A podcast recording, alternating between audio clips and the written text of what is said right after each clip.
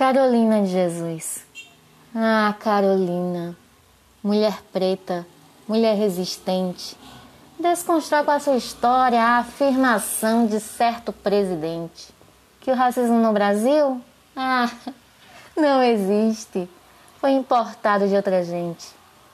Quem dera Jorge Velho a cerca dos macacos não tivesse destruído.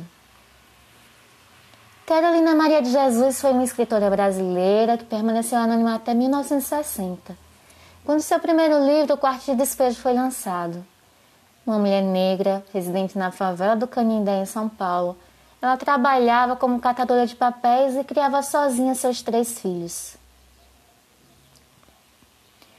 Em 1948, quando começaram a demolir as casas térreas para construir os edifícios, nós, os pobres que residíamos nas habitações coletivas, fomos despejados e ficamos residindo debaixo da ponte. E por isso eu denomino a favela como o quarto de despejo de uma cidade. Nós, os pobres, somos os trastes velhos. Eu classifico São Paulo assim: o palácio é a sala de visita, a prefeitura, a sala de jantar e a cidade, a cidade é o jardim. Mas e a favela? A favela é o quintal onde jogam lixo. O maior espetáculo do pobre da atualidade é comer.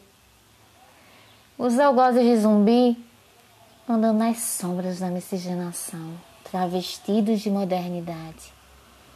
E hoje, todo camburão tem um pouco de navio negreiro.